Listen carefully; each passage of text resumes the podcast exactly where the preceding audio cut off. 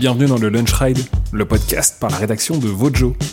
Dans ce podcast, on vous parle de VTT évidemment, on vous parle des sentiers dont on ne se lasse jamais, des personnalités passionnées et passionnantes qu'on rencontre, et on vous parle de nos machines aussi parfois.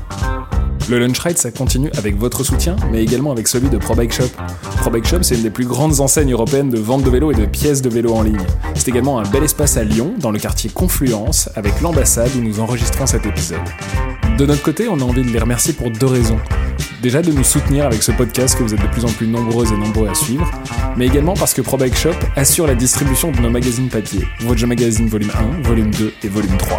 Vojo, c'est une petite boîte et on a longtemps expédié nous-mêmes nos magazines avec des frais de port élevés et des délais parfois difficiles à respecter. On a finalement fait le choix de confier ça à des professionnels et cette partie logistique est assurée par ProBike Shop qui assure va bien plus vite et surtout moins cher pour nos lecteurs. Vous pouvez retrouver toute notre collection sur leur site, alors merci à eux et retour au Lunch Ride. Dans ce nouvel épisode, nous accueillons Pierre-Edouard Ferry. Vous l'entendrez, c'est quelqu'un de difficile à définir, mais on peut le qualifier de freerider dans sa forme la plus pure. Passionné de vélo au sens large, il nous parle de ses années de compétition, de la naissance puis de la mort de la scène slopestyle, et comment il s'est retrouvé de l'autre côté des barrières avec une casquette de juge. Il nous parle aussi de la rampage et du temps qu'il a passé à créer des lignes, des bosses, des pistes, voilà, vous l'entendrez, pour celui qu'on appelle souvent PEF, le vélo ça se partage, ça se vit et c'est tout son monde à lui. Ce que je vais essayer de faire, c'est de permettre aux gens qui nous écoutent et de nous regardent euh, de te connaître un petit peu plus. Donc moi je suis allé faire une petite recherche, j'ai regardé ce que tu faisais, puis je vois que tu roules en BMX, en vélo de dirt, en e-bike, en vélo d'enduro, en vélo de DH. Euh, comment je fais moi pour dire ce que t'es? Eh ben en fait, euh, je crois que je suis juste un passionné de vélo en général. T'as oublié aussi le vélo de route. Vélo de route Je me suis pas mis au cyclocross encore, je suis pas vraiment à la page, mais euh, non, non, je suis juste un passionné de vélo depuis, depuis l'âge de 4 ans. Et euh, je me suis jamais vraiment mis dans une seule case. Donc il y a beaucoup de choses qui m'ont passionné pendant 3, 4, 5 années. Puis quand je suis arrivé au bout un petit peu de ce que j'avais envie de faire, j'ai changé de discipline et j'ai fait autre chose. Et voilà. Et c'est en mouvement, ça évolue ça évolue constamment euh, en fonction euh, forcément ben, de l'âge, de la forme physique, euh, de l'envie du moment, de l'endroit où je suis. forcément, quand au mois de juillet je suis à Whistler, je vais pas faire du BMX quoi. Ou, quand au mois de février j'ai la chance d'être en Nouvelle-Zélande et qu'il y a le plus beau champ de boss de la planète, je vais pas faire du e-bike. Mais ouais, en général c'est saisonnier. Ouais. Et si on commence par le commencement, euh, le vélo pour toi ça commence euh, dans la région de Lyon où tu te trouves toujours et ça commence par le BMX, c'est ça? C'est ça, bah en fait euh, je, crois que la, au plus loin que je me souvienne, euh, j'ai toujours été fan de, off-road et d'aventure et j'avais un tableau dans ma chambre avec les, toutes les images du Paris-Dakar de VSD de l'époque. Et du coup pour moi c'était évident qu'il fallait que je commence par faire du vélo. Et du vélo forcément bah, sur des dunes, des tas de terre, des bosses, euh, je sais plus comment je l'appelais ça quand j'étais gamin mais donc c'est là où euh, bah, mes parents m'ont offert pour Noël mon premier BMX parce qu'à l'époque c'était un petit peu le vélo, le vélo cross quoi comme on disait. Et donc c'est tout est parti de là. J'en ai fait pendant euh, sérieusement, on va dire, euh, jusqu'à mes 20-21 ans. Et puis euh, au bout d'un moment, je suis arrivé vraiment à saturation. J'avais, je, suis aussi un, amoureux de la forêt, donc j'avais besoin de me retrouver dans les bois et pas juste dans un champ avec des bosses en terre. Et, et de, c'est de là en fait que, m'est venue aussi ma passion pour le vélo. J'avais des copains que j'avais aidés qui venaient rouler avec nous en BMX, qui faisaient qui faisait du VTT euh, à l'époque euh, chez Loisirs VTT, euh, donc à Lyonnais, un magasin qui est, qui est très très connu aussi dans la région de lyonnaise. Et du coup, c'est tout un groupe de copains qui sont formés, qui m'ont qui m'ont prêté un vélo au début, qui m'ont permis de m'y mettre parce que j'étais étudiant et ça, j'avais pas forcément les moyens de, m'offrir un beau VTT. Et, et, puis de là est parti un petit peu les déplacements le week-end, les vacances entre copains aux Deux Alpes et puis à Morzine. Et puis de fil en aiguille, je me suis mis à faire du VTT sérieusement un petit peu comme tout ce que je fais. Euh, j'étais pas trop mauvais, donc euh, on m'a aidé, et puis voilà. Et ce qui te faisait envie, toi, au départ, c'était descendre, c'était faire des sauts, c'était quoi? C'était être avec des copains Ce qui me faisait surtout envie au début, c'était de, découvrir un nouveau sport, et, euh, et puis évoluer dans une nouvelle discipline avec des nouvelles personnes. Et puis j'ai toujours eu des copains aussi qui sont restés depuis toujours, mais on a toujours évolué aussi dans des nouveaux groupes. Donc c'était d'aller dans la forêt, c'était d'aller dans la forêt, c'était de, de prendre un hardtail à l'époque, et puis euh, aller faire une course de dual slalom, c'est vrai que c'était un petit peu le parallèle pour nous venant du BMX qui était le, plus facile et le plus évident. Donc là, je me suis retrouvé à Saint-Nizier, à une course de dual slalom où je connaissais personne et, et ah tiens, lui, il a un gros camion, j'ai pas de dorsale, je vais aller lui demander. Je me suis retrouvé à demander à Nicolas Vouillot, ce que je connaissais pas, qui me prête sa dorsale pour que je puisse faire la course, qui m'avait prêté avec, avec grand plaisir. Est-ce qu'il s'en souvient? Il s'en souvient, oui, bien sûr. et, et puis je crois que j'avais fait deuxième ou troisième sur la course. donc, donc non, ça s'est toujours bien passé. Et toi, au contraire de pas mal d'athlètes qu'on a bah, déjà eu dans le podcast ou interviewé sur Vojo, ça, ta vie, ça n'a pas été la compétition. Ça n'a jamais été la compétition. Ça n'a jamais été la compétition. Ça s'est plus tourné, tu m'arrêtes si je me trompe, autour de l'image. Et, euh, et, ça, a commencé, euh, ça a commencé comment? Avec des articles dans des magazines papier? En fait, euh, pour vraiment. Euh, en fait, depuis que je suis tout petit, ça a jamais été mon, mon but dans le vélo, ça a jamais été d'être le meilleur. En fait, ça m'a jamais intéressé plus que ça. Donc j'ai toujours été, euh, on va dire, euh, fait partie de ceux qui étaient bons, qui avaient des aptitudes, qui étaient doués. Et les compétitions, enfin, quand je faisais du BMX, si j'arrivais le dimanche matin et que la piste, elle me plaisait pas, j'avais pas forcément envie de me surpasser juste pour avoir une médaille ou une coupe et dire que j'étais premier. Ouais. Et dans tout ce que j'ai fait un petit peu dans le vélo, ça s'est toujours un petit peu ressenti, quoi. Euh, même euh, les dernières compètes que j'ai fait avec la Rampage et tout, c'est mon objectif n'a jamais été vraiment la, victoire. Mais c'est vrai que ça a toujours été euh, beaucoup plus le partage, partir, rencontrer des nouvelles personnes, découvrir un nouveau spot avec les locaux. j'ai une énorme passion aussi qui est presque aussi grande que le vélo pour le shape. Du coup, j'ai un énorme respect pour les gens qui construisent des pistes et c'est vrai que découvrir une piste avec le gars qui l'a fabriqué ou le gars qui a fait les bosses et tout, ça a toujours été un, moteur aussi pour moi. Et donc forcément, euh, quand je suis arrivé un petit peu euh, au pied du mur, de, cette carrière un petit peu euh, professionnelle. parce qu'il fallait que tu gagnes ta vie. Il fallait que je gagne ma vie, donc j'ai eu des opportunités. Étant donné que ce côté compétition n'était pas euh, en gros ce qui allait euh, mettre de la soupe dans mon assiette, et eh ben je me suis orienté, on va dire avant les années 2010, vers l'image, la photo, la vidéo et tout ça, qui était à l'époque sur des magazines papier en fait. Et, et ça, c'est un boulot à l'époque qui m'a vraiment intéressé. Ouais.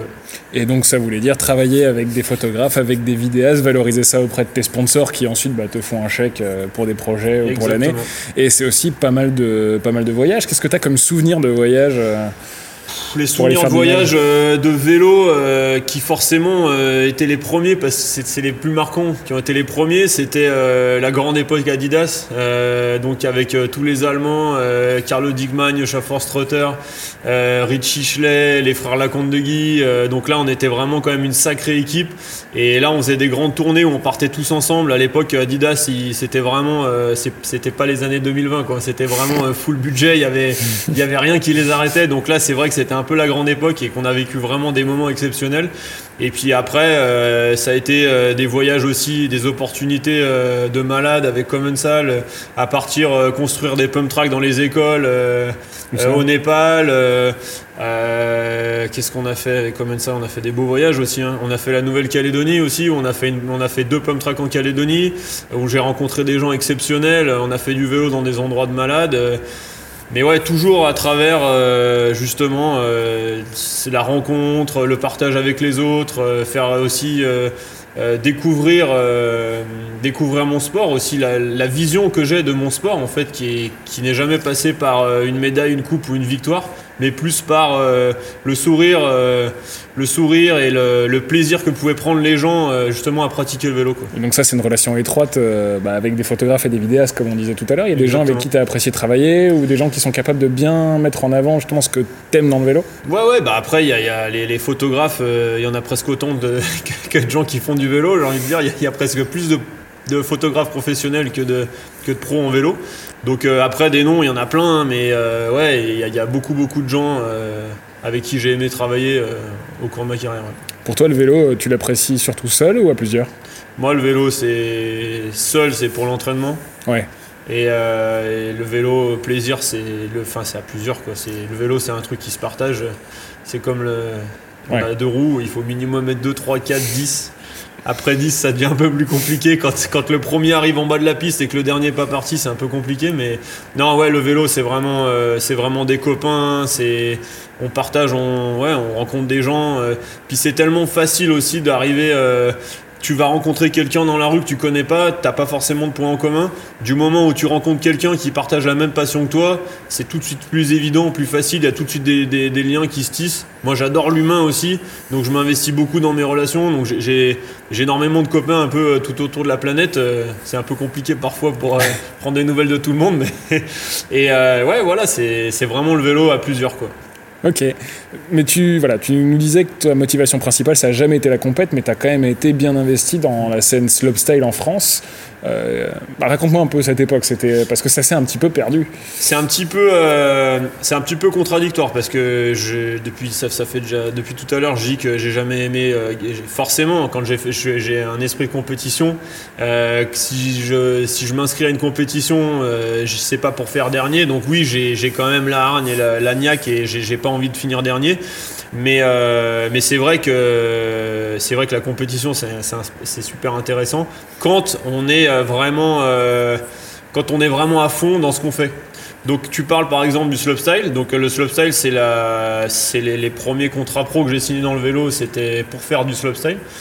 Donc euh, Adidas, RAM, euh, à l'époque Specialized, euh, La Pierre et tout ça.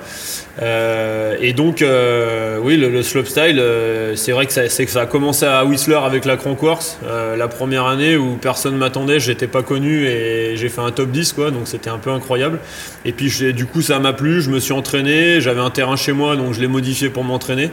Et puis c'était une époque où les, les, sponsors avaient énormément aussi investi, on va dire, dans les à partir de 2006, 2007, 2008, il y avait énormément d'argent dans le, dans le monde du vélo qui est parti dans tout ce qui était euh, freeride et slopestyle. Ouais. Donc avec la version euh, pour les barjots, euh, à l'époque je m'imaginais pas du tout faire ça, mais qui était la version Rampage, Freeride, Josh Bender, Wade Simons, Richie Schley qui sautaient des falaises.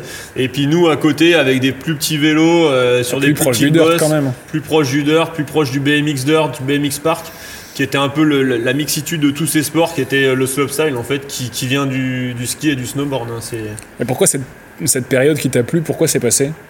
C'est passé parce que euh, bah, c'est parce que j'ai fait ça quand même pendant 8 euh, années euh, avec. c'est pas passé que pour toi, c'est passé globalement en France où il y avait, oui, après, une série de contests qui n'existent plus aujourd'hui. Parce que il y a un truc, il y a un truc je trouve qui est assez assez similaire à tous les sports je pense qu'un passionné de vélo à la base, c'est compliqué d'être passionné de vélo et passionné de foot. Mais bon, le parallèle, j'aime bien le faire. Euh, quand on était gamin, dans la cour de récré, on a tous joué au ballon entre copains. On a tous euh, tapé dans un ballon, machin. C'était un truc qui était fun. Du moment où le sport, en fait, euh, il prend de l'ampleur et qui devient compliqué, et eh ben on rentre dans un truc où ça devient vraiment un boulot hyper rébarbatif et tout ça. Et surtout que c'est censé être une discipline libre au départ. Hein, voilà, et donc c'est vrai que euh, le slopestyle, euh, on va sauter des bosses en terre euh, avec les copains, on fabrique des bosses avec des pelles, des machins, et puis du moment où c'est devenu complètement irréaliste avec des trucs comme on voit maintenant, comme un, jeune comme Paul Couder, les figures qu'il fait, pour les comprendre, on, on y réfléchit à deux trois fois quoi. Donc c'est vrai que bah, moi, ça m'a complètement passé parce que c'était plus du tout mon image du vélo. M'entraîner pendant 10 euh, heures par jour dans un bac à mousse ou sur une bosse à copeaux, bah, en fait, j'ai complètement perdu le fil de la passion euh, que j'avais pour le vélo, en fait. Puis il y a d'autres choses qui sont arrivées en même temps que j'avais envie de faire. Et comme on n'a pas 200 ans de vie, bah faut faire un peu des choix. Et puis je pense aussi que euh, c'était facile à l'époque de pratiquer le sport parce que c'était un sport qui était très simple. Mais maintenant qu'il faut un terrain d'entraînement, des bosses énormes et tout ça, euh, le, sport est devenu connu euh, grâce au contexte, euh, comme le Nissan Qashqai qui a été pris à la montagne et qui est venu dans des villes. ça a été, c'est devenu un peu mainstream, très facile à filmer. Parce que bah voilà, hein, t'as un, stade de foot, tu filmes, t'as deux caméras, beaucoup plus simple à filmer que de la DH ou que la Rampage. Donc euh, c'est tout de suite arrivé, euh, ça a fait tout de suite une arrivée fracassante. Les médias en ont énormément parlé parce que c'était un, truc un petit peu nouveau.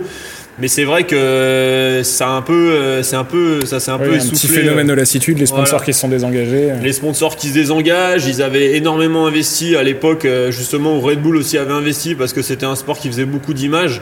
au bout de quelques années, ils se sont peut-être rendus compte que les investissements et les retours sur investissement n'étaient pas forcément ce qu'ils attendaient. Donc, euh, donc on va dire que j'ai eu la chance de vivre euh, les belles années un petit peu euh, du slopestyle quoi. Et maintenant, le sport, c'est hyper essoufflé. En amateur et on va dire semi-pro, il n'y a rien, il n'y a plus rien, il n'y a plus de contest, il n'y a plus rien. Le fils, c'est fini. Tous les petits contests qu'on faisait, nous, tous les week-ends en Europe, ben, ils n'existent plus. Mais par contre, euh, le, sport, c'est ultra professionnalisé et il existe, il existe toujours. Quand tu regardes euh, des contests comme euh, les Crankworks et tout ça. Oui, mais justement, parlons-en, parce qu'en plus, on n'est pas une contradiction près. Tu as dit que ta passion pour le slopestyle s'est essoufflée, mais tu es juge et eh ben justement parce que euh, parce que j'ai ma passion de pratiquer le slopestyle s'est essoufflée parce que j'étais arrivé euh, comme mon objectif n'a jamais été d'être le meilleur. Et on va dire euh, quand j'ai réussi à faire des top 5 mondiales, des top 3 européens, gagner certains contests et tout ça, j'étais arrivé à faire ce que je voulais. Donc ma passion pour la pratique du slopestyle avait évolué, mais ma passion pour le sport en lui-même euh, pour moi, le slopestyle aujourd'hui, ça reste le slopestyle et c'est toujours un sport de malade bah pratiqué par des mecs ultra techniques. Je trouve ça magnifique. Et donc, euh, j'avais envie euh, de redonner un petit peu, de redonner un petit peu au sport qui m'avait fait vivre. Et du coup, bah, d'être juge, parce que c'est vrai que moi, ça m'est arrivé qu'il y a un mec qui, qui, qui, connaisse pas grand chose au sport, qui, qui, nous donne des notes en fait, où on était là en regardant les résultats, on se demandait un peu ce qui se passait.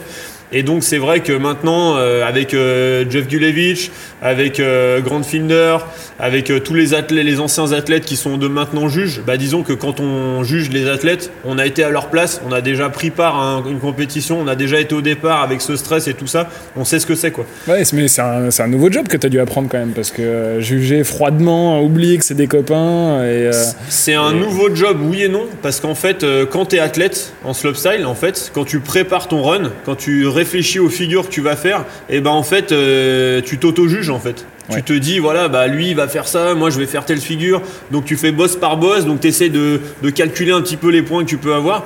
Donc euh, je dirais pas que tous les athlètes en slopestyle seraient des bons juges, mais on va dire que 80% des athlètes qui aujourd'hui euh, concourent en slopestyle pourraient être des bons juges parce qu'ils savent ce que c'est de préparer un run, quelle figure va avoir beaucoup de points sur tel module? Alors une grosse figure sur un module facile, bah c'est des points, mais pas autant qu'un enchaînement sur un step-up, step-down ou des trucs comme ça. C'est des moments que tu attends avec impatience, les, les contests où tu vas juger? Disons que, bah, disons que déjà euh, j'ai la chance de pouvoir voyager. Quand on est là-bas, bah, on voit tous les copains. En plus de ça, bah, euh, on, est dans des pays qui sont pas dégueulasses. Hein, on va bah pas se mentir. Hein, que quand on va à Whistler en Nouvelle-Zélande ou quand on est, euh, par exemple, en France au Jet ou dans le à coin. Innsbruck maintenant. À Innsbruck maintenant, bah, c'est vrai que c'est hyper appréciable. Mais disons on va dire que sur un week-end de 4 jours de slopestyle, euh, allez, c'est le, boulot, c'est 3 heures où on est hyper sérieux, on est derrière nos écrans, et là, il n'y a, plus rien d'autre que ce qui se passe sur l'écran. Mais oui, c'est effectivement, oui, c'est beaucoup de plaisir. Et à la fin, tu t'embrouilles pas avec les copains?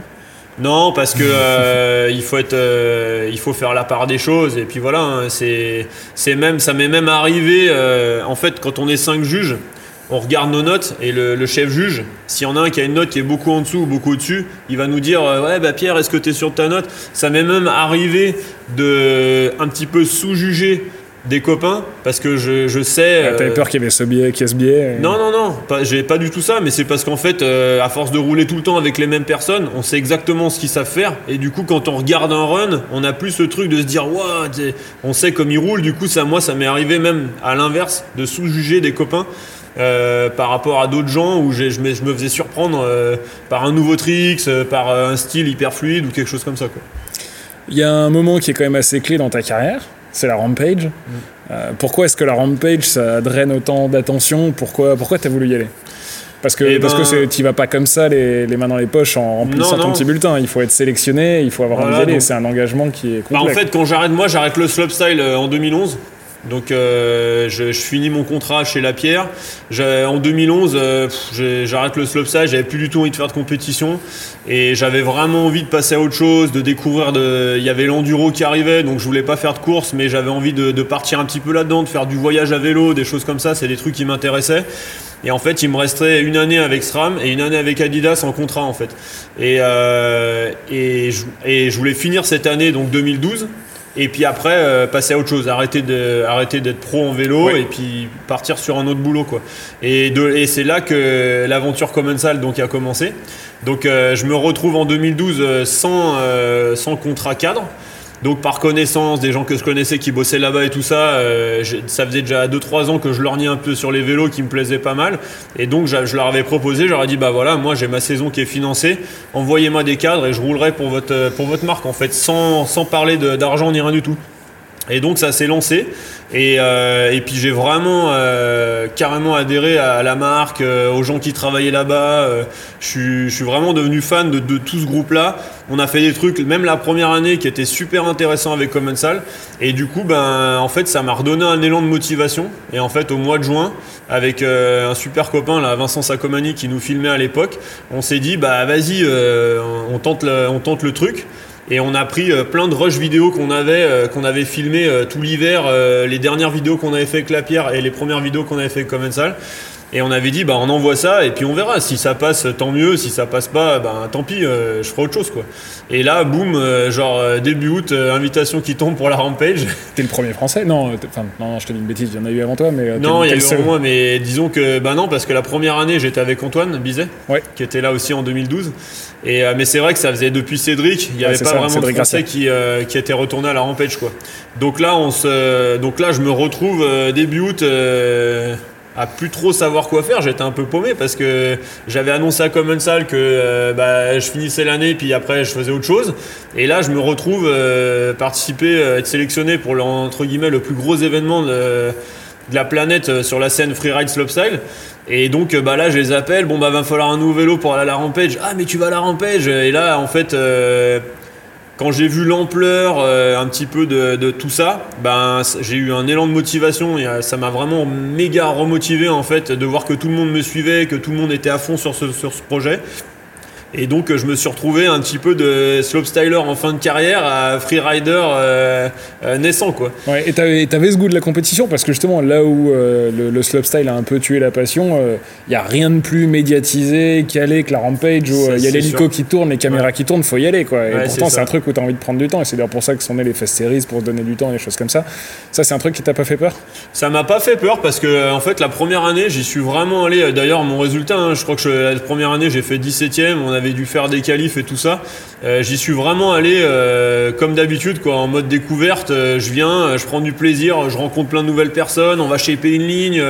c'est la, ça a été aussi la naissance de l'amitié avec Thomas Genon. on se connaissait pas vraiment et c'est sur cette première rampage où on s'est carrément rapproché parce qu'on a, on a, on a shapé, non pas la première année, lui, euh, il a galéré, il avait eu un problème sur son vélo et tout ça, donc il est venu m'aider à shaper. Et c'est de là un petit peu qu'on s'est dit, bah on revient l'année prochaine, on revient tous les deux, on shape la même ligne et tout ça.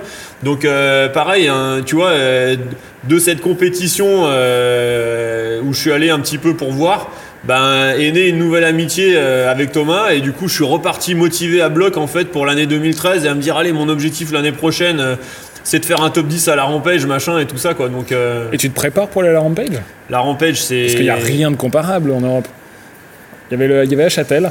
Il y avait le, Mountain Style à Châtel qui était un format de compétition euh, qui était euh, qui se rapprochait un petit peu le plus de, la Rampage, mais après en France il y a plein plein de spots euh, qui qui sont pas aussi longs que la Rampage, mais quand tu vas à Digne, tu peux retrouver le même niveau d'engagement. Oui, quand tu c'est même à Digne il y a même certains endroits où c'est plus engagé parce que le sol est très dur. Donc quand tu vas au Terre Noire à Digne ou quand tu vas à Clermont-Lérault, au lac du Salagou, dans les terres rouges et tout, il y a énormément de spots qui sont similaires. Après c'est pas de la poussière, c'est très difficile de shaper, donc c'est pour ça que ça, ça ira jamais vraiment plus loin. Mais euh, non, l'entraînement, ben, clairement, hein, c'est entraînement physique à mort, mais vraiment pour euh, gainage. Euh, il faut être la rampage que les gens voient pas forcément maintenant, qui commencent à savoir. C'est qu'en fait, le jour où on part pour faire notre run le dimanche de la rampage, et eh ben en fait, ça fait déjà 10 jours qu'on fait, euh, qu'on passe 10 heures par jour dans le désert, à casser des cailloux, à choper une ligne, à, s'entraîner. À 40 degrés. À 40 degrés, avec la pression, comme tu dis, comme tu l'as très bien dit, la rampage, c'est une compétition, mais c'est avant tout un show télévisé. Donc euh, toutes les 5 minutes, euh, ouais, on peut te faire un interview, alors tu vas passer où Alors tu penses que tu vas finir combien? Et sur cette bosse, tu vas faire quelle figure? Bah en fait, déjà cette bosse, je sais même pas si je vais réussir à la sauter. Donc, donc je sais pas quelle figure je vais faire. Donc c'est vrai qu'il y a cette partie-là qui d'ailleurs est un petit peu ce qui fait que ma motivation s'est aussi essoufflée par rapport à la rampage. le sport du freeride, j'y suis quand même allé pendant, pendant 6 ans. Euh, malheureusement, à la fin, pour une blessure au genou, euh, j'ai pas pu y aller euh, la dernière année. Mais, euh, mais j'ai toujours cette passion euh, pour, pour le freeride et pour la rampage. Il- C'est incroyable. Et la dernière année où, je- je suis pas allé, le niveau il a, il a encore augmenté euh, énormément. T'arrives à suivre, non T'es dans quel état d'esprit quand t'es en haut, là, que t'as l'hélico qui te tourne autour et que tu te dis, ben, je vais sauter 3 fois 50 mètres, là. Bah, moi, en fait, euh, franchement, c'était le kiff intérieur. T'es zen Vraiment T'as envie d'y aller? Bah en fait, c'est c'est ce que je dis, c'est que par rapport à ma philosophie, le fait que euh, j'essayais toujours de shooter euh, pas forcément euh, 30% plus haut que mes capacités, j'essayais vraiment de me rapprocher de ce que je savais faire. Ouais. Donc j'ai jamais non plus euh, pris... euh, Enfin, tu prends des risques démesurés, mais on va dire je me suis pas dit en jetant un caillou euh, au-dessus d'une falaise, ah bah c'est bon, je vais arriver par là. euh, tout était plus ou moins calculé, ce qui se rapproche vraiment de mon style de pilotage en fait. Et du coup, euh, bah, moi quand j'étais en haut, clairement, hein, même la dernière année où je l'ai fait, où on a fait la, la ligne la plus raide, ils appellent ça la ligne la plus raide de l'histoire de la Rampage, avec Kyle et Cameron, et ben eux sont pas, ont pas fait leur deuxième run. Et moi, juste euh, par respect déjà aussi pour les deux copains euh, que je remercie encore d'ailleurs, qui étaient venus m'aider à du Badgers Crew, euh, Charlie et Mano, bah, pour le respect d'eux qui, ont creusé pendant deux semaines avec moi en plein cagnard, et puis euh, bah, tous les gens qui nous regardent, euh, Commensal, euh, Fox, tous les sponsors qui m'ont soutenu, Michelin et tout ça, bah, et, et puis c'est juste, euh, c'est l'aboutissement en fait euh, ultime en fait. Euh, c'est comme quand tu prépares une vidéo et que tu fais, euh, tu présentes ta vidéo en fait aux gens, ben voilà, c'est Ouais, c'est le, c'est- c'est c'est c'est- le boulot, c'est un, c'est un peu le saint graal quoi. Le- quand tu arrives à faire un run de rampage avec tout ce que tu veux faire, il n'y a pas grand chose dans ta vie que tu arriveras à faire euh, qui, qui- où tu auras autant de sensations quoi. Il y a un point que tu as évoqué tout seul qui me semble être crucial dans tous tes projets, bah, c'est le shape, mine de rien, c'est aller euh, remuer de la terre. T'en as remué de la terre? Ah de la terre, euh, je, je pense que le, je pense que le bas de mon dos, on pourrait en parler si, si on fait un scanner. euh, ouais, de la terre, j'en ai brassé des kilos et, et j'en brasserai encore. Il y a encore des projets qui tombent où il y a. Est-ce que parfois tu vas creuser simplement pour le plaisir de, de- de proposer quelque chose aux autres? C'est forcément pour toi? Qu'est-ce qui, te- qu'est-ce qui te fait plaisir hein? C'est c'est hyper, hyper varié. Le, pour, le plaisir pour proposer quelque chose aux autres, euh, c'est un petit peu. euh, ça se fait tout seul. Parce qu'en fait, euh, quand on. Déjà, la majorité du temps, ce qu'on shape, c'est des pistes de. enduro ou DH Ouais, oui, oui. quand on fait des shuttles. Euh, on, on passe pas notre journée à shaper des, comme Nico Vink des bosses de, de 35 mètres hein, parce qu'on n'a pas de machine et qu'on n'a pas de terrain pour le faire. Mais, euh, mais euh, du coup, euh, ouais, le, but premier, bah, c'est déjà euh, d'avoir quelque chose pour nous pour rouler. Et après, forcément, moi je suis pas en mode. alors, on demande aux gens qu'on connaît à qui on dit où est notre piste de pas forcément tout de suite la mettre sur Strava et tout ça machin parce que je suis vraiment pas pour ce genre de truc parce que pour moi ça va à l'encontre du partage du ride en fait Ouais. donc je préfère donner rendez-vous à des gens et leur montrer bah voilà venez on va rouler ma piste attention à tel endroit il y a un petit road gap arrivez plus vite ou freinez là attention il faut passer sous un arbre plutôt que de faire une trace GPS et qu'en fait n'importe qui puisse y aller n'importe quand je trouve que c'est un partage, euh, le partage numérique, c'est pas forcément mon délire. Mais euh, non, ouais, le shape, que ce soit euh, avec mon pote Max euh, OSB Trail, euh, où on s'est remis à creuser un champ de boss. Enfin, je, je les ai rejoints. euh, ils avaient déjà un champ de boss avant, mais je les ai rejoints. Je me suis carrément réimpliqué euh, les 3-4 dernières années, l'hiver, à les aider à reshaper le champ de boss. Euh, que ce soit euh, chez Jérémy Berthier, Anthony Rossi, à, la, à la- à la C1, où il y a un champ de boss, où on- à chaque fois qu'on y va, ben, on arrive une heure en avance, on balaye, on creuse. C'est c'est un petit rituel en fait que je trouve que se perd un petit peu parce qu'on a cet accès euh, facile au bike park ou, euh, ou aux indoors comme on Non, peut faut en avoir parler, Lyon faut que ça creuse, là. faut que les gens ils se rendent Ouais, compte. faut que les gens creusent. C'est génial de faire, euh, de faire 50 mètres sur une piste que tu as tracée toi-même, ça, ça, ça, ça te refait ta journée. Ça, Mais ça vaut tout le, toute mais la sueur du monde. Toi tu, toi, tu le sais parce que tu, tu l'as fait en fait. Mais tu as des gens qui, qui n'ont jamais euh, fait ça en fait. Mais même, même, même, je veux dire, sans creuser une piste. Tu prends un râteau à feuilles ou une- un souffleur ou un balai ou, ou ton auto-sécateur et puis euh, la piste que tu passes où tu passes tous les week-ends, tu vas et juste tu coupes un peu les branches, tu ratisses, tu refais un virage, t'améliores une bosse, t'enlèves deux trois cailloux. Juste ça, c'est hyper gratifiant et quand tu vas la rerouler, ben tu la reroules pas pareil en fait. Tu vois, nous il y a des pistes. euh, là, on a pris le, chez nous ça roule énormément et on a pris le parti de pas vraiment tracer de nouvelles pistes. Donc on s'est dit, ben, les pistes qui existent déjà en fait depuis 5-10 ans, et ben en fait on va juste les améliorer un petit peu, les refaire, les élargir, refaire les virages et les sauts pour qu'on puisse les rouler encore plus. Et là, euh, à la fin du premier confinement, quand on a pu ressortir de chez nous, il y a deux traces qu'on a vraiment euh, complètement refaites, tu vois. Donc on a tout élargi, on a tout refait, on a refait les virages et tout machin. Mais là, en fait, on passe des après-midi à faire 3, 4, 5 remontées. Donc on fait grave du dénivelé, on fait 25 km et je sais pas combien de, mètres de dénivelé. Mais pour nous, euh, freerider, c'est énorme quoi. Et, on passe et on passe et on fait la piste 4, 5, 6 fois en repassant au même endroit. Et en fait, rien que le fait d'avoir modifié une section et de la passer à fond, bah juste en fait, c'est ce que tu disais quoi. Le, la sensation, elle est ultime en fait. Ah ouais, tu sais que tu as ta patte. C'est ça. Maintenant que tu as un peu d'expérience, sans vouloir dire que tu es vieux, euh, est-ce que ton goût pour le vélo a changé? Est-ce que ce que tu roulais il y a 5-10 ans, euh, tu l'apprécies toujours autant? Ou tu as des goûts qui évoluent? T'as forcément des goûts qui évoluent, t'as as envie de découvrir aussi plein de choses. Euh, ma passion première qui, est, euh, qui vient du BMX, qui est euh, le dirt, bah, je le pratique toujours. maintenant que j'ai 39 ans, tu vois, je pense qu'on n'est pas beaucoup à 39 ans à faire ça. mais... Est-ce que les bosses que tu sautais à 20, tu les sautes toujours à 39 Est-ce que tu les apprécies de la même manière, on va dire? Je les apprécie de façon différente parce qu'à 20, disons que t'as l'insouciance qui fait que peu importe devant peu importe où tu te présentes, tu, tu, sais que ça va passer, que tu vas y arriver et que si jamais tu tombes, tu vas t'enrouler euh, comme un élastique et que tu vas te relever et que tu n'auras jamais mal. Donc maintenant, c'est vrai que. Tu n'es plus un élastique. Non, non, je suis un élastique un petit peu euh, qui a pris le soleil. mais, euh, mais disons que oui, la passion pour le dirt en vélo, tu vois, mon vélo dirt, c'est un des vélos que j'utilise le plus.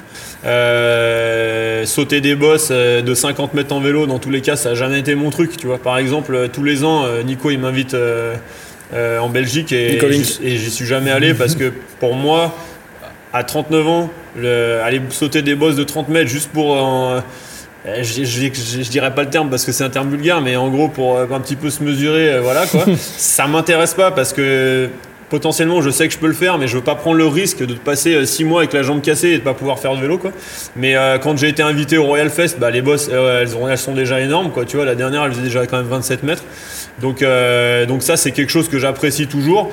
Et c'est toujours pareil, c'est le groupe de potes avec qui je roule, euh, mon petit frère Louis Reboul, quoi, tu vois, avec qui on roule tout le temps. Et ben, il est tout le temps là en train de me challenger, mais de façon saine, quoi, tu vois. Allez, tonton, continue, euh, on va rouler. tu vois, il me motive tout le temps. Et du coup, bah, forcément, même plus que de gagner une compétition, tu vois. Quand les, quand, quand les jeunes avec qui je roule, ils me disent, oh, c'est bien, t'as bien roulé. Ben, pour moi, c'est carrément plus gratifiant que de gagner un contest ou un truc où tu vois, parce que eux ils me connaissent vraiment, tu vois, ils savent comment je roule et ils savent que quand j'ai fait telle figure sur tel boss, et ben je me suis surpassé euh, énormément. justement, tu parles des petits jeunes, parce que là, tu as les petits jeunes qui te félicitent, mais il y a eu la machine inverse aussi. C'est toi qui as donné un coup de main ou qui a probablement donné des bah, conseils à des gens qui ont, qui ont grandi aujourd'hui et qui ça, c'est Ça, c'est un, ça, c'est un peu l'histoire de ma vie dans le vélo. Quoi. Euh, bah, quand j'avais 16 euh, ans, bah, je faisais du vélo avec des mecs qui avaient mon âge. Et puis quand j'ai eu 20 ans, bah, les mecs de mon âge, ils ont acheté des bagnoles et ils sont allés en boîte et ils sont bourrés la gueule, ils ont arrêté de faire du vélo. Donc bah, à 20 ans, je faisais du vélo avec ceux qui ont 16 ans. Et puis, et puis ça s'est toujours un petit peu décalé. Et maintenant, je me retrouve à 30 ans et quand je suis au champ de boss, et eh ben les, on va dire qu'ils ont entre 15 et 10 ans de moins que moi et qu'on partage la même passion. quoi. C'est toi qui t'as acheté une bagnole maintenant c'est moi qui, qui en a, ça, c'est plusieurs. Ça, c'est une autre de tes passions. Est-ce que tu peux nous en dire un peu plus? Euh, ouais, disons que à Lyon. Euh, Allez, confesse-toi. Ouais, non, non, disons qu'à Lyon, c'est vrai que moi j'ai toujours aimé les bagnoles. Mais très très vite, quand j'ai eu le permis, je me suis fait euh, stopper dans mon élan de rouler vite sur la route par nos amis des forces de l'ordre. Donc ça m'a tout de suite calmé. et je me suis dit, bon, la voiture, ce sera un truc utilitaire. Et donc pendant plein plein plein d'années, j'ai toujours résisté à des Anthony Tomassi, des tous les copains de Lyon qui avaient qui achetaient des grosses bagnoles et qui faisaient les cons sur la route, quoi. Et j'ai toujours, je me suis toujours dit, non mais c'est bon, laisse-les faire, fais du vélo, va faire de la moto d'enduro, va faire du tri, la moto trial laisse-les tranquilles. Euh, et, il y a deux ans, j'ai craqué. Voilà. T'as craqué pourquoi? Donc j'ai craqué euh, bah, pour une BMW 36, e le Saint Graal. et euh, Est-ce que ça fait de toi un homme heureux ça me fait moi complètement un homme heureux. c'est le, le, premier sport que je pratique, parce que c'est un sport hein, que je pratique hors vélo, hors vélo, moto et tout ça, où après un dimanche de circuit où j'ai fait 320 km en tournant autour d'une piste et 8 heures de bagnole, bah, je charge ma voiture, je monte dans mon camion, je suis pas fatigué et je me suis régalé. Quoi. donc, euh, donc voilà, ouais, c'est un, c'est un nouveau sport qui malheureusement euh, coûte très très cher. Donc euh, il, faut, il faut choisir ses week-ends et c'est pas le sport que tu peux pratiquer tout le temps comme le vélo qui est un sport qui est facile. il faut aller sur une, piste, il faut que la piste soit mouillée parce que moi j'ai pas une voiture qui fait 500 chevaux, donc on roule sur une piste mouillée. Il faut préparer sa voiture, il y a beaucoup de mécanique, c'est ça aussi qui me plaît, c'est l'aspect mécanique qui a, qui a toujours été aussi une passion. Sur les vélos aussi, ça t'a toujours intéressé? Toujours, j'ai toujours fait ma mécanique moi-même, euh, j'ai toujours essayé de comprendre un petit peu comment ça marchait, j'ai toujours réglé mes suspensions. euh. Bah, justement, justement, ça, ça m'amène à, à ma question suivante. C'est qu'aujourd'hui, tu as 39 ans, mais tu es toujours professionnel du, du vélo. Euh, c'est toujours, euh, ça passe toujours par des marques qui te sponsorisent, mais aujourd'hui, c'est en partie pour l'image, mais je pense que tu peux plus rivaliser avec les petits jeunes sur les réseaux sociaux, les choses comme Non. ça. Tu m'arrêtes si je me trompe. Non, non. Mais, mais tu as une valeur ajoutée qui est différente et tu peux peut-être me parler de ce que tu fais avec Michelin ou avec Fox, par exemple. Exactement, donc euh, c'est vrai qu'aujourd'hui, ben, je suis plus payé euh, pour gagner la Cran Corse parce que j'y vais plus. Euh, je suis vais plus être payé pour faire un top 5 à la Rampèche parce que j'y vais plus. Mais euh, je pense que dans un justement euh, pour une marque, c'est important aussi d'avoir des gens euh, qui font pas que de la compétition, qui peuvent se rapprocher aussi du public. Et c'est vrai que indirectement, on en est arrivé là avec les marques avec lesquelles je travaille. Que ce soit, comme tu disais, euh, avec une marque comme Michelin, ou euh, depuis 2011 que je travaille avec Michelin, euh, en 2012 j'ai attaqué avec eux le développement, donc ça fait 8 ans. Et euh, c'est des séances de testing de pneus, des séances de tes testing de retours. pneus. Donc j'ai jamais été le, je je me suis jamais revendiqué comme tel et j'ai jamais été le gars le plus rapide sur un vélo. Mais disons que j'ai ce bon feeling de savoir euh, quand un pneu va marcher, quand il va pas marcher. Et puis euh, on peut aussi énormément dégrossir et gagner du temps pour les pilotes euh, de Coupe du Monde, que ce soit en enduro ou en DH ou même j'ai même fait des tests pour des pneus de cross-country. Donc, euh, donc on, dé- on dégrossit. Ils avaient besoin de quelqu'un qui avait pas forcément. Euh, quand on faisait des tests avec Nico, Vouilloz, sait exactement ce qu'il veut. voilà, lui, il- en fait, il vient pas développer un pneu. En fait, il vient choisir le pneu qu'il va falloir. Alors, ce pneu-là, ce modèle-là, euh, j'en veux 15 de là pour telle course. Celui-là, il faut que tu m'en fasses 12 pour Finaligure et machin et trucs. Moi, j'ai essayé les pneus. Je disais, bah voilà, celui-là, il marche bien dans telles conditions et tout. Donc, c'était un boulot qui était assez intéressant. Et puis, j'ai aussi ce côté. euh, assez proche du public, je suis quelqu'un d'extrêmement ouvert, même si euh, même si les petits jeunes d'Instagram peuvent en dire pourront dire l'inverse parce que tout le monde veut venir rouler chez nous mais personne n'y arrive.